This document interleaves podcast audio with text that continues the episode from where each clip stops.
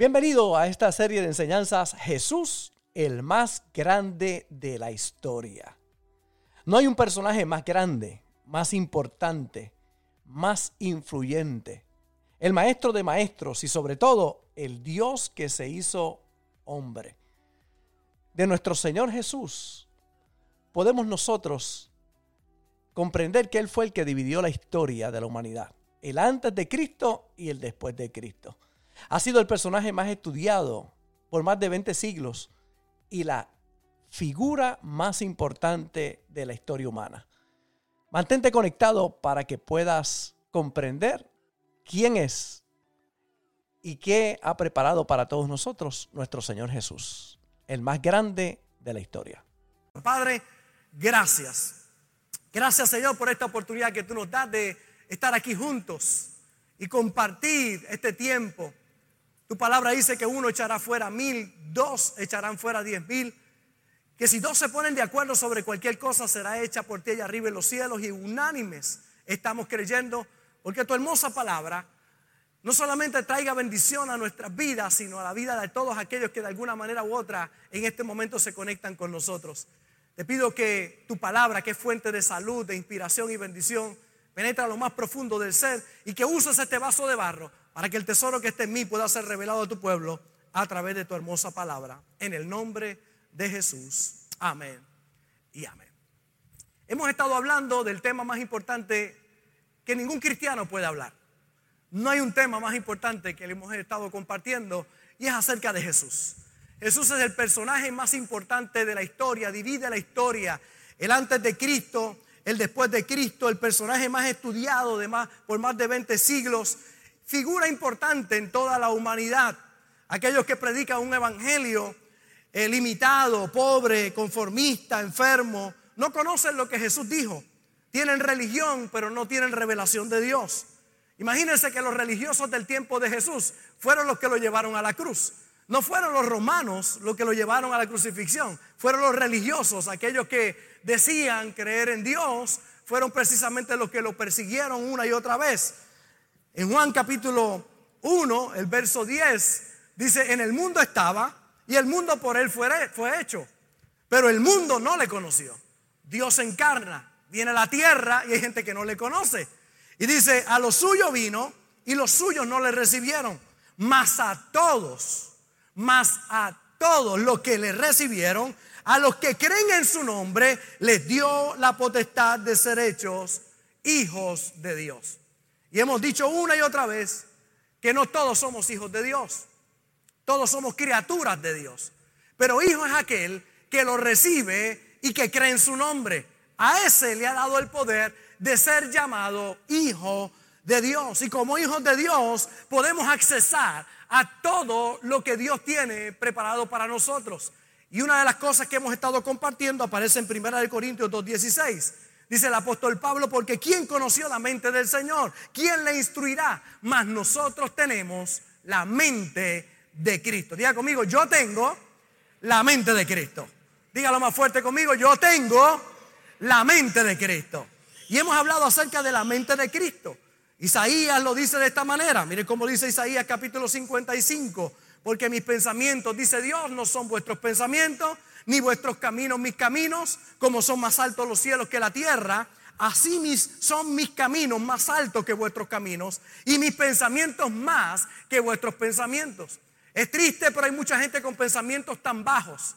Dios tiene pensamientos altos. Los pensamientos de Dios no son bajos, los pensamientos de Dios son altos. Y le dice al pueblo ahí, oye, mis pensamientos no son tus pensamientos. Tienes que elevar tus pensamientos. Los pensamientos de Dios son altos, son abundantes, son ilimitados. Y en muchas ocasiones estamos rodeados de personas con pensamientos carnales, con pensamientos limitados, con bajos pensamientos. Y usted comienza a hablar de pensamientos altos y comienza a decir, ¿y a dónde tú estás yendo? ¿Qué tú estás escuchando? Porque cuando tú oyes la palabra de Dios se elevan tus pensamientos. Piensas diferente a como antes pensabas. Todo comienza a cambiar en tu vida.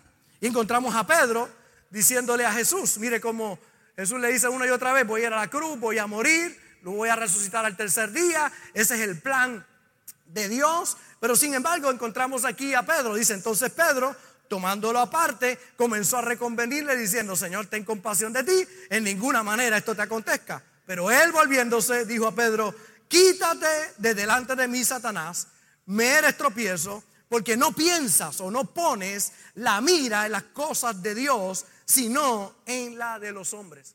Hay mucha gente tristemente pensando en las cosas de los hombres, pero no pensando en las cosas de Dios. Y ese es el problema de muchos. Están poniendo su mirada en las cosas de los hombres y no en las cosas de Dios. Los pensamientos de los hombres son muy bajos. Los pensamientos de Dios son altos. Y tenemos que elevar nuestra conciencia espiritual. La pregunta es, ¿en base a qué tú tomas las decisiones de la vida? Y dijimos la semana pasada, una decisión sin Dios, por buena que parezca, es mala. Y una decisión con el Señor, por mala que parezca, trae bendición. El problema de muchos es que los que miran sus ojos, cuando oyen la voz de Dios, piensan que es una mala decisión. Hay muchos que piensan que es una mala decisión que usted esté aquí recibiendo la palabra, que usted honra a Dios con lo mejor de sus manos, que usted le sirva a Dios. Y hay gente allá afuera pensando que es una mala decisión. Pero aquellos que hemos servido y servimos al Señor sabemos que la mejor decisión que puede tomar un ser humano es servir al Señor. No hay una decisión más grande. Es la más importante la salvación de nuestra alma y el perdón de nuestros pecados. Por eso hemos dicho, nunca planifique sin Dios en la ecuación. Nunca. Y número dos, toma acción. Para la mayoría de las personas, el problema no es no saber lo que Dios quiere que hagan, sino es no hacer lo que saben que tienen que hacer. No toman acción en aquello que ya saben. Y es peor el pecado de omisión que el pecado de comisión. Hay gente que sabe lo que tienen que hacer, pero no lo hacen. En la Biblia se condena más lo que no se hace que lo que se puede hacer y cometer un error haciendo algo. La higuera fue maldita por no dar fruto. El que tenía un talento y no hizo nada y lo enterró. Jesús dijo, oye, este hombre fue un hombre negligente, lo echaron a las tinieblas. Por eso nunca planifiques sin Dios y dos, haz lo que sabes que debes hacer. Pero lo tercero que quiero dejar en el corazón en los próximos minutos de todos ustedes es que hay algo importante que tenemos que tener claro la mente de Cristo en nosotros nos hace, número uno, no planificar sin Dios. Número dos, tomar en acción, porque Dios pone el querer como el hacer por su buena voluntad. Pero lo tercero, no preocuparnos. No preocuparnos. Una vez usted planifica y Dios está en sus asuntos y usted honra a Dios y consulta a Dios primero. Hay gente que toma decisiones y después viene, pastor, ore por la decisión que tome. Pues si ya la tomaste, ¿qué quiere que ore? Tienes que consultar a Dios primero, pedirle a Dios que guíe tus pasos. Luego, dos, tomar acción en aquello que tú sabes que hay que hacer. Pero lo tercero, una vez tú haces eso, no te preocupes. Tranquilo. Los que poseemos la mente de Cristo, sabemos que si estamos en las manos de Él, todo va a estar bien. Mateo capítulo 6, verso 25, por eso les digo, no se preocupen por su vida, qué comerán o beberán, ni por su cuerpo cómo se vestirán. Y termina el Señor haciendo esta pregunta, ¿no tiene la vida más valor que la comida y el cuerpo más que la ropa? Oye, yo creo que más difícil es la vida, tener vida, que la comida. Oye, y si te dio la vida, no te va a dar la comida. Lo más difícil es el cuerpo, y hay dos o tres cuerpos aquí que son difíciles bien tallado, ¿verdad? Todos estos detalles que hay que tener, ojos, nariz, boca, manos, pies, riñones, pulmones. Oye, si te dio el cuerpo, no te va a dar el vestido. Si Dios te dio el cuerpo, no te va a dar el vestido. ¿Por qué te preocupas por lo que vas a vestir si ya te dio lo más difícil que es el cuerpo? Es como aquellos que se preocupan en el día cuando la Biblia dice, este es el día que hizo el Señor. Nos gozaremos y nos alegraremos en Él. Oye, ya te dio el día, que es lo más difícil. Tú no tuviste que hacer el día. Lo hizo Él por ti. Y ahora lo más fácil es disfrutar el día que Él te dio. La situación de muchos es la preocupación, preocuparse. Yo no estoy hablando de ocuparnos, tenemos que ocuparnos por las cosas que tenemos que hacer. Lo que no podemos es preocuparnos por las cosas que no han pasado todavía. Por eso yo quiero que usted vea cómo comienza este salmo, el salmo 37. Mire cómo dice el verso 1. Dice, no te impacientes. Diga conmigo, no me voy a impacientar. ¿Qué palabra es esa, verdad? No voy a estar impaciente. Dice, no te impacientes a causa de los malignos, ni tengas envidia de los que hacen iniquidad. No te impacientes. Tranquilo. ¿Qué clase de forma de comenzar este salmo? Yo yo vengo con ese mismo mensaje para ti. No te impacientes a causa de los malignos. No te impacientes a causa de lo que tus ojos naturales pueden ver.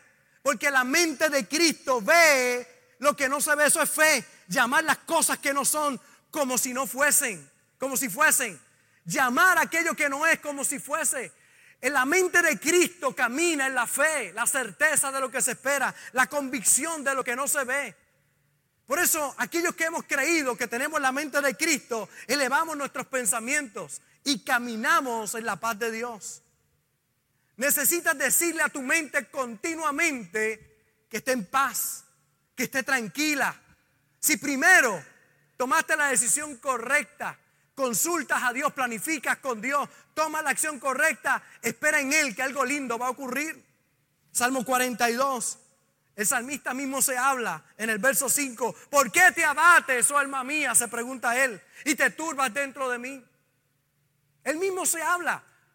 Qué importante que usted entienda que usted vive, este es el cuerpo que usted vive. Usted tiene una mente, pero usted es un espíritu. Usted no es mente y usted no es cuerpo. Usted es un espíritu. Ese espíritu tiene una mente y un cuerpo. Pero usted no es cuerpo, usted no es mente. Así que usted no es lo que usted está pensando en su mente. Usted es más profundo que eso. Usted es lo que usted es en el espíritu. Por eso lo que tú piensas no es lo que tú eres. Es importante que lo que piensas puede transformar lo que tú eres. Pero es vital entonces que entendamos que hay pensamientos que vienen a nuestra vida y que podemos tomar control, control de ellos porque eso no es lo que somos nosotros. Y el salmista se habla a su mente, le dice, ¿por qué te abates, oh alma mía? ¿Qué te pasa, alma? Pensamientos. ¿Qué le pasa? El Salmo 103, como el salmista se habla a su propia mente, bendice alma mía a Jehová y bendiga todo mi ser su santo nombre. Bendice alma mía Jehová y no te olvides de ninguno de tus beneficios. Es el salmista hablando a su mente. Porque la mente tenemos que aprender a tomar control de ella con la palabra de Dios. El apóstol Pablo dice, llevando cautivo todo pensamiento. Tienes que aprender a no dejar tu mente, tu ruleca, a tomar control de esos pensamientos. A llevar cautivo esos pensamientos. Pero termina el salmista diciendo, espera en Dios, porque aún he de alabarle, salvación mía y Dios mío. Por eso tienes que mirar tu mente separada de ti. Hay cristianos comparándose con otros que no sirven al Señor o mirando atrás bajo el engaño de que estaban mejor, porque no han entendido todavía que no importa lo que yo pueda ver en el mundo natural, mi confianza está puesta en el Señor. Que cuando tú sirves al Señor todo va a estar bien. Dios abrirá una puerta. Hay algo milagroso que está esperando por ti. Malaquías, lo vemos en el capítulo 3, verso 18, dice, entonces volveréis o volveréis y discerniréis la diferencia entre el justo y el malo, entre el que sirve a Dios y el que no le sirve. Se va a ver la diferencia entre aquel que le sirve a Dios y el que no le sirve. Cuando tú perseveras en Dios, cuando tú desarrollas la mente de Cristo en tus pensamientos, se va a ver la diferencia entre los que le servimos al Señor y entre los que no le sirven a Dios. Yo ni quiero imaginar dónde estaría yo si Cristo no hubiese llegado a nuestra vida, el hogar, nuestra familia, mis padres. ¿Qué hubiera pasado si Cristo no hubiese llegado a nuestra vida? Me puedo imaginar algo, iba una, una vida, un hogar disfuncional, el alcohol en la casa, el cigarrillo, las apuestas, eh, mi mamá con depresión, cuántas cosas eso es lo que había en nuestra casa. Un hogar muy disfuncional, pero Cristo llegó y comenzó, a cambiarlo todo. Y se vio la diferencia entre el que le sirve a Dios y el que no le sirve. Mi padre recibió el testimonio por nueve años, porque nosotros recibimos a Jesús como Señor y Salvador. Nuestra vida comenzó a tener un cambio, pero mi papá no quería ir a la iglesia. Mi papá decía que la iglesia le había robado sus hijos. Mi papá decía que mi mamá se había enamorado del pastor de la iglesia. Él estaba molesto porque habíamos nosotros entregado nuestra vida a Jesús. Pero él comenzó a ver la diferencia entre el que le sirve a Dios y del que no le sirve. Comenzó a ver un cambio extraordinario en nuestra vida. Comenzó a ver que algo diferente estaba pasando. Y comenzó a tener hambre de un cambio también en su vida. Que vino poco a poco. Porque la diferencia se ve. Hay dos o tres de ustedes que cuando llegaron aquí, la diferencia ahora es muy grande. Dios ha hecho un cambio lindo en sus vidas. Hay dos o tres que llegaron feos y Dios los ha puesto bonitos. Nadie mire para el lado, todo el mundo mire para acá, por favor. Pero hubo gente, ¿cuánto? Llegamos al Señor y Dios ha, ha hecho una obra tan linda en nosotros. Cuando usted busca la Biblia, encuentra un salmista, el Salmo 73, no todos los salmos los escribió David. Aquí hay uno que se llama Asaf. Asaf escribe el Salmo 73. Y Asaf describe lo que pasa en su vida cuando usted pone la mirada donde no tiene que estar. El salmo está escrito para que usted tenga un testimonio de lo que es mirar a los malos que parece que prosperan y usted como que no está echando mucho hacia adelante. Y cuando usted pone su mirada ahí, cómo la turbación llega a su vida. Pero la diferencia entre el que le sirve a Dios y no le sirve es un testimonio el Salmo 73.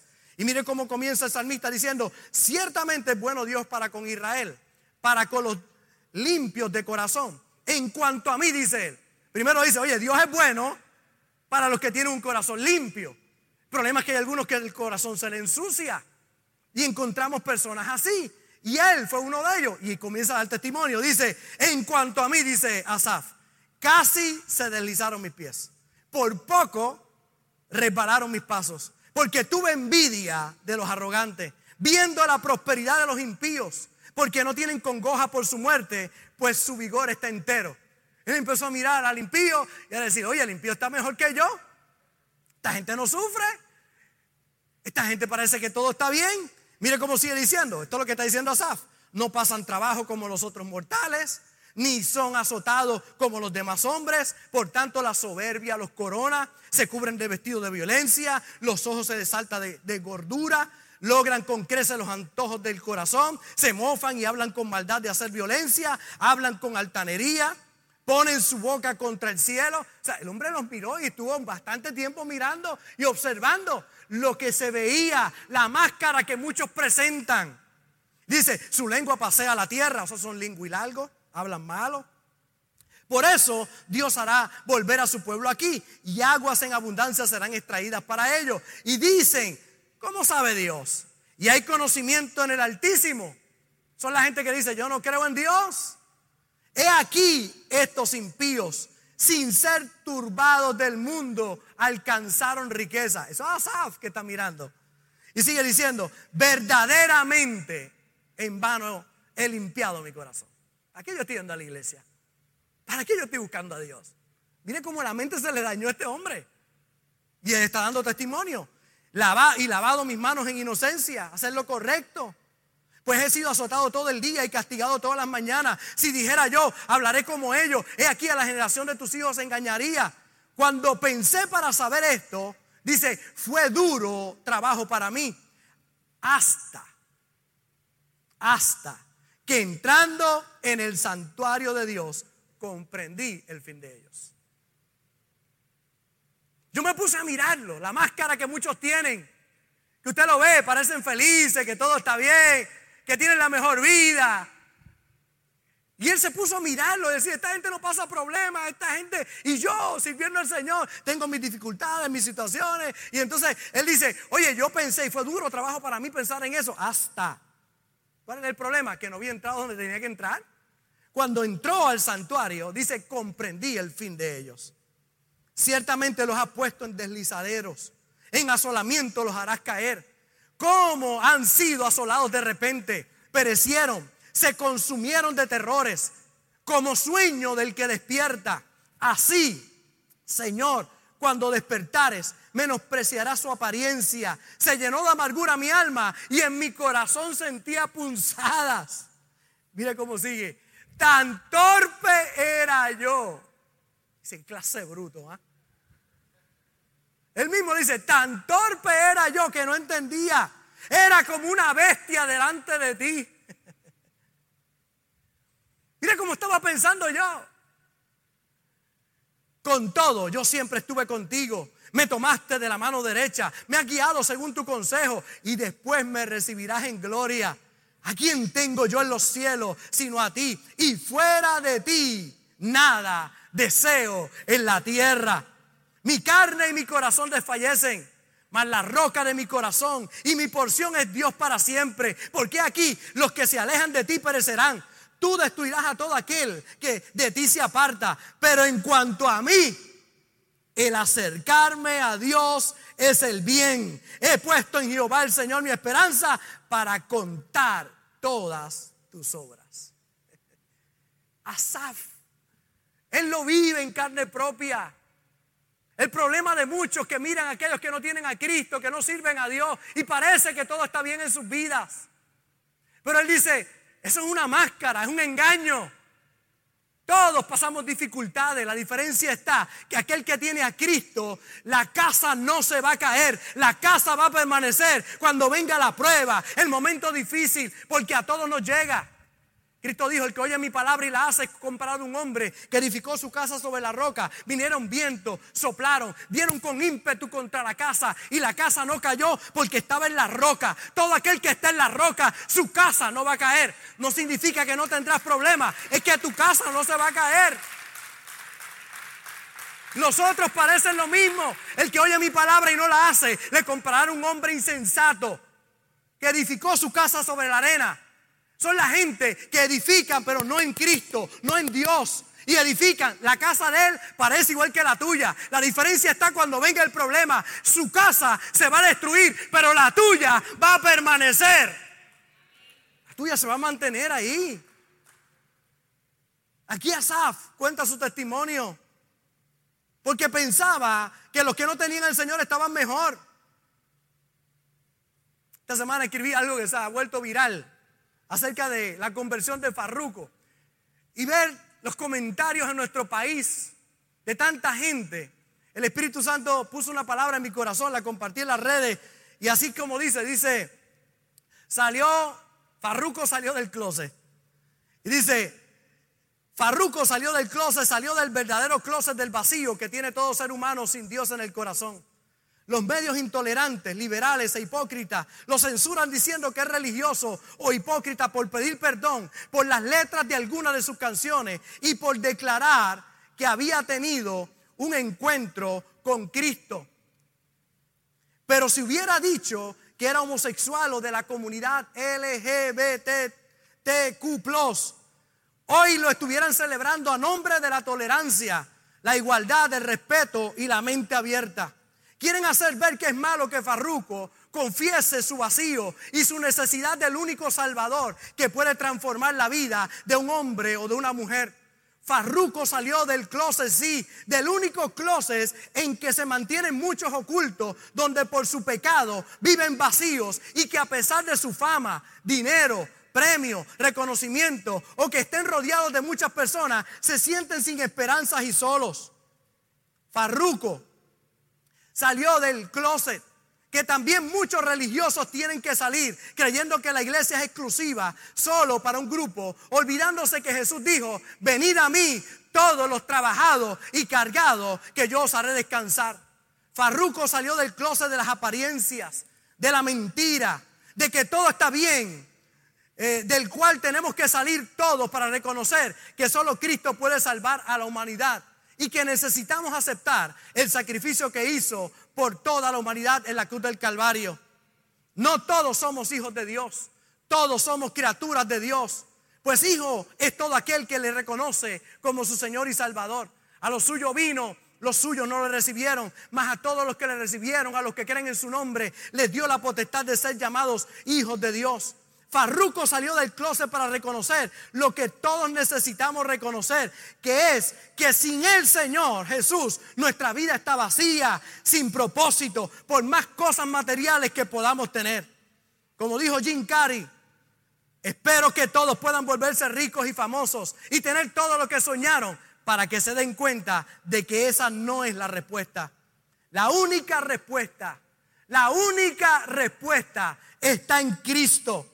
Sal tú también del closet y reconoce que solo Jesús puede transformar tu vida y darle propósito. Farruco, bien por ti y por tu valentía. Muy bien.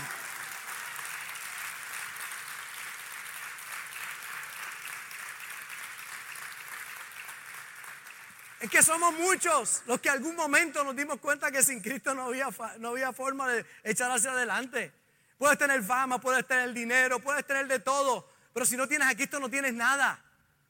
El vacío es enorme en el corazón, pero hay muchos mirando a otros allá en el mundo y pensando como Asaf, esa gente no tiene problemas, esa gente no tiene situaciones, esa gente mira para allá la riqueza, yo quisiera tener a eso o aquello, y no está mal en la vida progresar. Él dijo, el ladrón vino a matar, robar y destruir, pero Él vino para darnos vida y vida en abundancia. Es bueno prosperar y echar hacia adelante, pero sin Cristo nada tiene sentido. Él es el que le da sentido a todo lo que tenemos.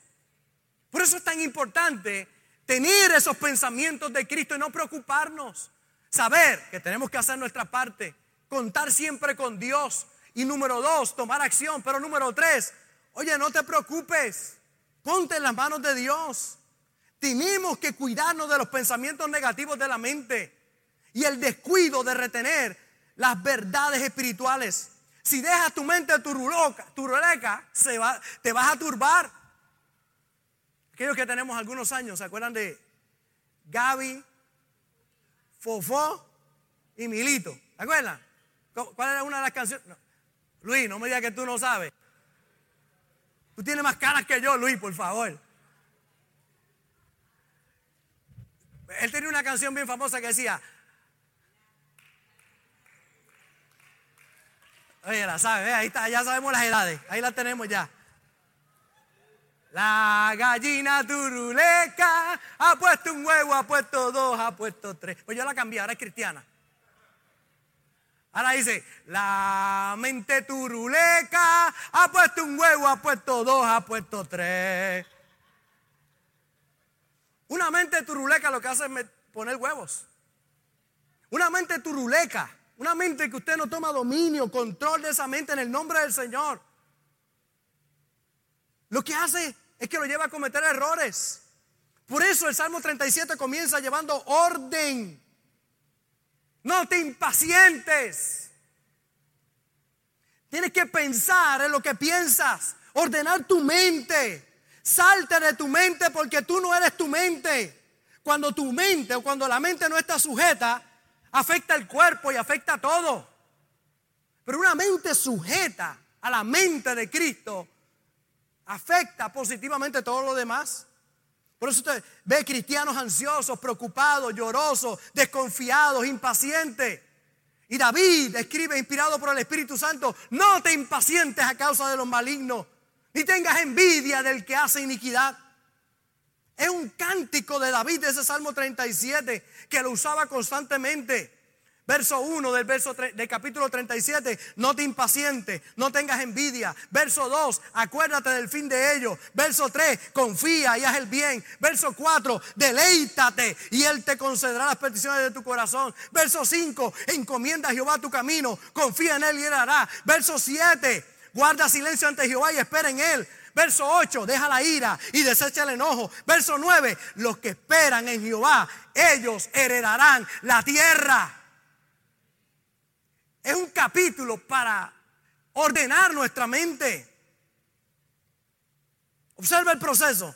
La persona se le presenta una situación desagradable, difícil. Vamos a poner un ejemplo. Llama a la suegra y dice que va para tu casa de por vida. Eso es terrible. De momento un shock tú recibes ahí. Aparece una situación desagradable, la que sea.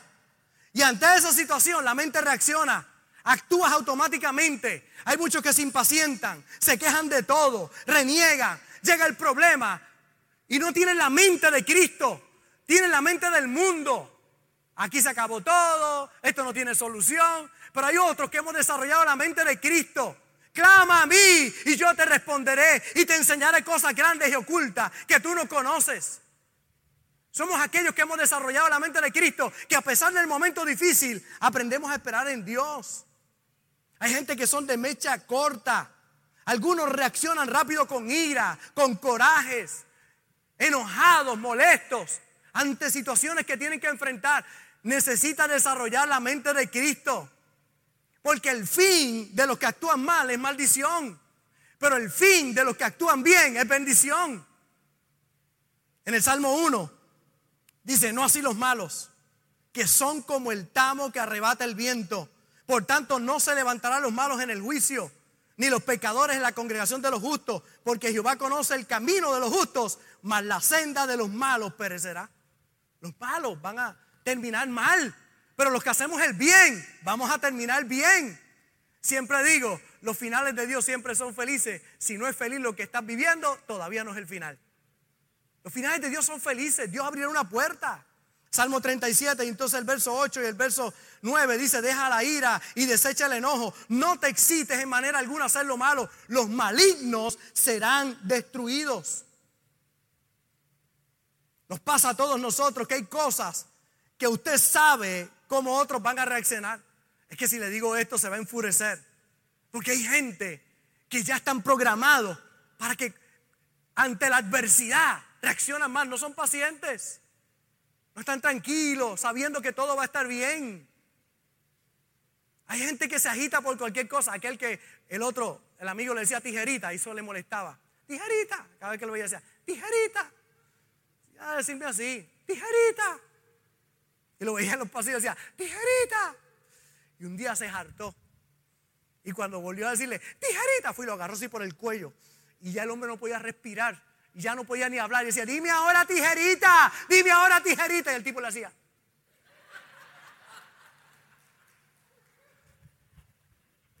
Tijerita. Hay gente, ¿por qué te agitas que te digan tijerita? Tranquilo. Gente que pierde la paz por cualquier cosa. Confía en Dios. No te impacientes. Deleítate. Hay personas que se desesperan, que se turban, que se confunden por las situaciones. Ahora yo quiero que usted mire la mente de Cristo. Mire la mente de Cristo aquí. Juan 18, el verso 3. Judas pues tomando una compañía de soldados. Aquí va Judas a, a entregarlo. Uno que estuvo tres años y medio con él, que comía de su comida, tomaba de su copa, comía de su plato. Yo no estoy hablando aquí de cualquiera, un amigo, un íntimo, un cercano. Mire la mente de Cristo. Porque esa es la mente que tenemos que desarrollar. Judas lo va a vender. Y dice, tomando una compañía de soldados y aguaciles de los principales sacerdotes y de los fariseos, fue allí con linternas y antorchas y con armas. Pero Jesús, sabiendo todas las cosas que le habían de sobrevenir, se adelantó y les dijo, ¿a quién buscáis? Le respondieron a Jesús Nazareno. Jesús le dijo, yo soy. Y estaba también con ellos Judas el que le entregaba. Cuando les dijo yo soy, retrocedieron y cayeron a tierra. Cuando Cristo dijo yo soy, uy, cayó la espada por un lado, eh, el escudo para otro, se cayeron todos allí con aquella palabra de autoridad que salía allí. Dice, volvió pues a preguntarle, ¿a quién buscáis? Y ellos dijeron, a Jesús Nazareno. Respondió Jesús, os he dicho que yo soy. Pues si me buscáis a mí, dejad ir a estos para que se cumpliese aquello que había dicho, de los que me diste no perdí ninguno. Entonces Simón Pedro, que tenía una espada, la desenvainó e hirió al siervo del sumo sacerdote y le cortó la oreja. Y el siervo se llamaba Malco. Jesús entonces dijo a Pedro, mete tu espada en la vaina. Oh, pero deja la vaina, Pedro. Oh, oh. A la vaina, chico, guárdala ahí. Tiguerazo. La copa del Padre me ha dado, no la de beber. Ahora este, mire cómo Cristo reaccionaba. Viene un íntimo de él a entregarlo, a venderlo. Otro de los evangelios dice que le dio un beso, lo entregó, le dijo, al que yo le dé el beso se es. Y fue y le dio un beso. Y él le dijo, amigo, amigo, con un beso me vendes amigo. Mire la mente, sin rencor, sin ira. amigo. Pero Pedro no era así. Pedro era, reaccionaba. Y cuando fueron allí a arrestar, lo sacó. Y él pensaba que estaba haciendo lo más grande del mundo. Y como hay dos o tres, nadie levante la mano, nadie levante la mano. Como hay dos o tres por ahí que reaccionan, esa es la mente de algunos, la carne. Me voy a defender la carne, lo voy a insultar para atrás. Si me insultan, insulto. Si me hacen, yo hago. Bueno, si sembraron mal y tú siembras mal, pues él cosechará mal y tú también. Pero aquellos que tenemos la mente de Cristo, cuando nos hacen mal, hacemos bien. Cuando nos insultan, bendecimos. Porque parece tonto, pero no lo es. Es algo espiritual. Aprendemos a no preocuparnos por las cosas que nos pasan, a ponerlo en las manos de Dios. Allí está Cristo. La mente de Cristo es paz, amor. La mente de Pedro, violencia. Y entonces Cristo lo regaña y dice, guarda eso muchacho. Porque al que espada mata, a espada muere. Pero aquellos que caminamos en amor, vamos a ver el amor de Dios manifestado en nuestra vida. Pedro reaccionaba, Jesús estaba en control. Y diga conmigo, yo tengo la mente de Cristo. Dígalo otra vez, yo tengo la mente de Cristo. Dígalo otra vez más fuerte, yo tengo la mente de Cristo. Yo no voy a reaccionar como reacciona Pedro, yo voy a reaccionar como Jesús reacciona, porque yo no tengo la mente de Pedro. Esa era la mente que tenía antes. Ahora tengo la mente de Cristo. Yo tengo la mente de Cristo. Tengo la mente de Cristo. Yo sé que hay dos o tres que todavía no lo creen, pero vas de camino aunque tú no lo creas. Exponiéndote esta palabra, tu vida va a cambiar. El Espíritu Santo va a ministrar tu vida. Te va a enseñar a tomar decisiones buenas en los momentos difíciles. Hay muchos de ustedes que tristemente reaccionaban mal ante las situaciones de la vida, pero hoy Cristo está en tu corazón. Hoy todo es diferente. No te impacientes a causa de los malignos, ni tengas envidia de los que hacen iniquidad, porque ellos serán cortados como la hierba. Pero tú en las manos de Dios todo va a estar bien. Ahora yo quiero que usted vea a ese Pedro que reaccionaba ahora con un toque del Espíritu Santo. ¿Cuántos de ustedes hay personas que le han hecho algo y tú le dices, dale gracias a Dios que me convertí negro? Dale gracias a Dios que yo le di mi vida a Jesús. Si tú me llegas a hacer eso antes,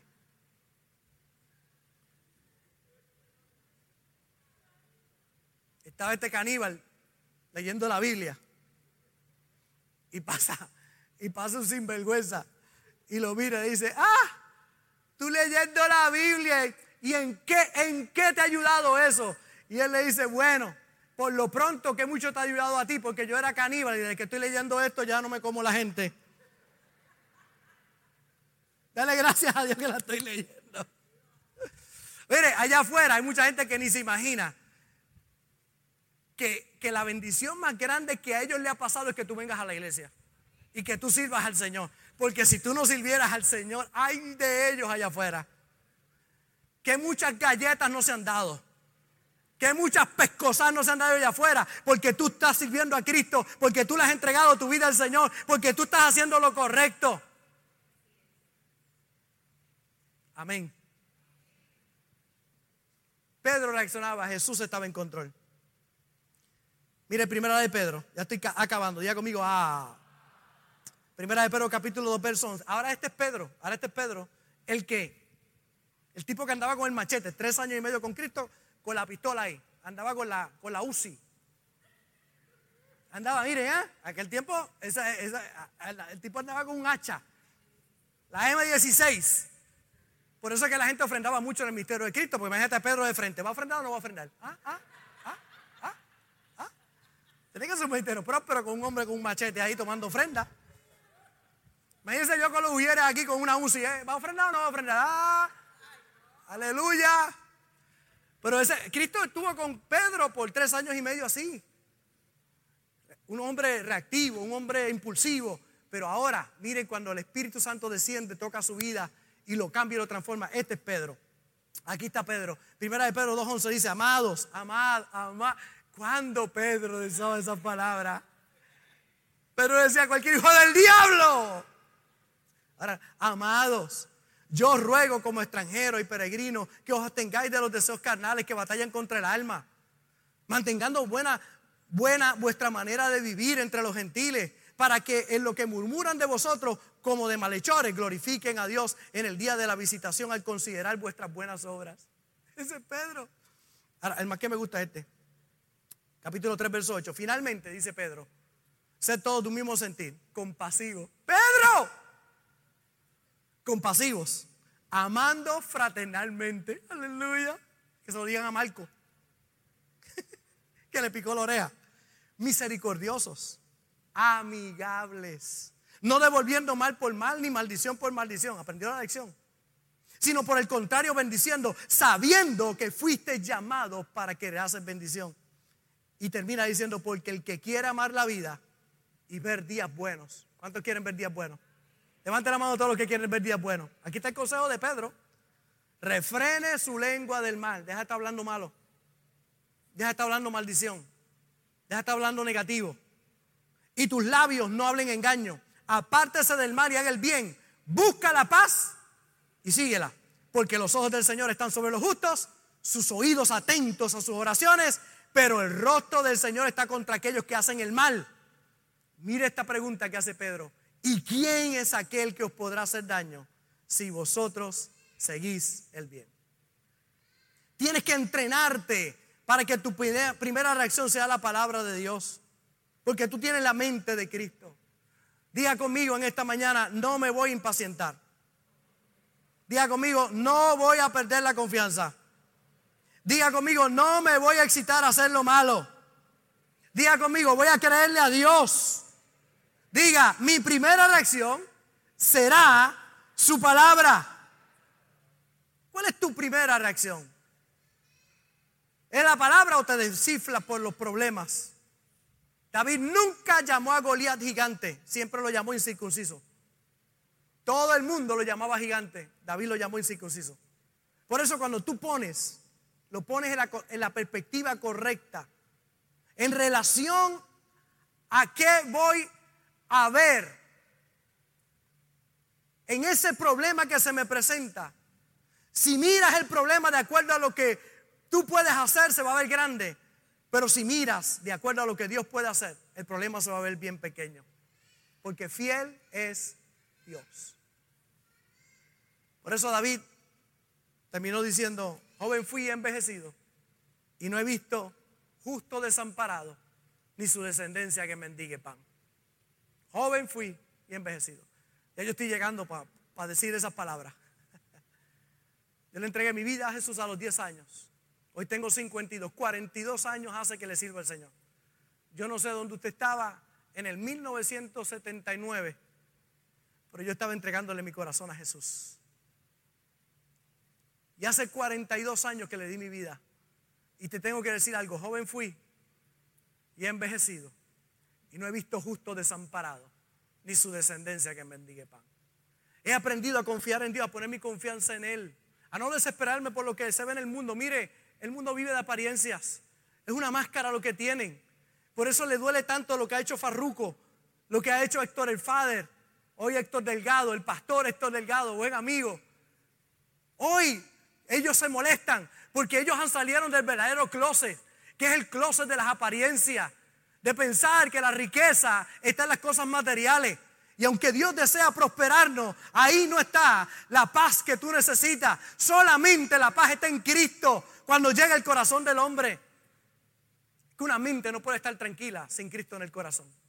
Gracias por conectarte con nosotros. Ha sido una hermosa bendición poder compartir contigo la palabra de Dios. Te pido dos cosas. Número uno, comparte con alguien más. Que otros también puedan ser bendecidos por la palabra. Y número dos, envía tu ofrenda para que podamos continuar llevando el mensaje de fe y de esperanza a tanta gente que lo necesita. Lo puedes hacer a través de ATH Móvil en donaciones, Fuente de Agua Viva Vega Baja, o a través del PayPal, Fuente Vega Baja. Si no das, no pasa nada. Pero si das, Él ha prometido abrir las ventanas de los cielos y derramar bendición hasta que sobre y abunde. Muchas bendiciones.